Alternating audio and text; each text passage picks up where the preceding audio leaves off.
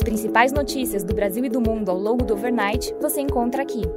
Este é o Direto ao Ponto com Felipe Sichel, um podcast do Banco Modal. Bom dia e bem-vindos ao Direto ao Ponto. Hoje é terça-feira, de 18 de janeiro, e estes são os principais destaques esta manhã. Começando pelo Brasil, em relação à eleição de 2022, o Centrão deve se opor a candidatos bolsonaristas em ao menos cinco estados nas eleições, segundo o Estadão. Em São Paulo, Pernambuco, Piauí, Ceará e Maranhão, líderes e parlamentares do PL, progressistas e republicanos resistem a romper com adversários do governo e traçam saídas para manter espaços em círculos petistas ou do PSDB. Segundo a coluna de Lauro Jardim, a cúpula do União Brasil tem intensificado conversas com o ex-ministro Sérgio Moro e flerta com a possibilidade de lançá-lo à presidência. Em artigo na Folha, o ministro Ciro Nogueira volta a atacar o PT e dizer que o partido se esquiva de discutir o seu próprio legado. O objetivo da campanha do partido seria radicalizar no primeiro turno para moderar no segundo. Sobre a bandeira tarifária, a CNN, o ministro de Minas e Energia Bento Albuquerque afirmou que não haverá prorrogação da bandeira de escassez hídrica e que não descarta a antecipação do seu fim. Sobre o orçamento, o governo deve recompor apenas 3,8 bi dos 9 bi de despesas subestimadas que a equipe econômica recomendou ao Palácio do Planalto na sanção do orçamento de 2022. Para a recomposição, o governo deve cortar as RP8 emendas parlamentares setoriais de comissão.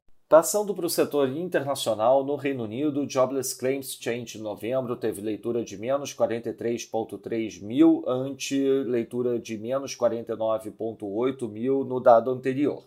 O ILO Unemployment ficou em 4,1%, abaixo do esperado 4,2%. Segundo The Guardian, o governo pode finalizar o isolamento obrigatório para casos positivos de Covid a partir de março. No Japão, o BOJ mantém todos os parâmetros de política monetária inalterados conforme o esperado. A projeção de CPI Core para o ano fiscal de 2022 foi elevada de 0,9% para 1,1%, enquanto o PIB para o mesmo período foi elevado de 2,9% para 3,8%. Em conferência de imprensa, Haruhiko Kuroda afirmou que o ien fraco não é ruim para a economia e que a pressão de preços é temporária.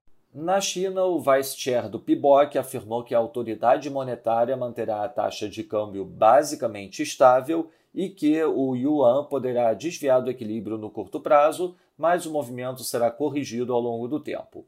O Securities Journal indica que a maioria dos analistas esperam um corte na Loan Prime Rate esta quinta-feira, na sequência dos cortes anunciados na madrugada de domingo para segunda. Foi registrado um novo caso de transmissão comunitária de Covid em Pequim. Na agenda do dia, destaque para a divulgação das reservas internacionais semanais no México e para a aparição do Villeroy do Banco Central Europeu às duas da tarde. Ao longo do overnight, teremos a divulgação dos dados de inflação no Reino Unido. Nos mercados, o dólar index avança 0,12%. Nas moedas de países emergentes, o peso mexicano desvaloriza 0,45%, enquanto o ramo sul-africano desvaloriza 0,58%.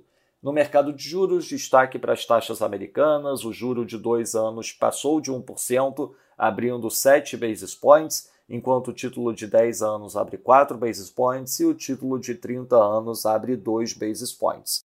Nos títulos europeus, o Bund, título alemão de 10 anos, abre 1 basis point. No mercado de ações, o S&P futuro cai 1,17%, enquanto o DAX cai 1,24%. No mercado de commodities, destaque para o WTI avançando 1,50%, cotado a 85,08 dólares o barril, enquanto o Brent avança 1,05%. Essas foram as principais notícias do overnight. Um bom dia a todos. Até o nosso próximo podcast direto ao ponto do Banco Digital Modal Mais amanhã.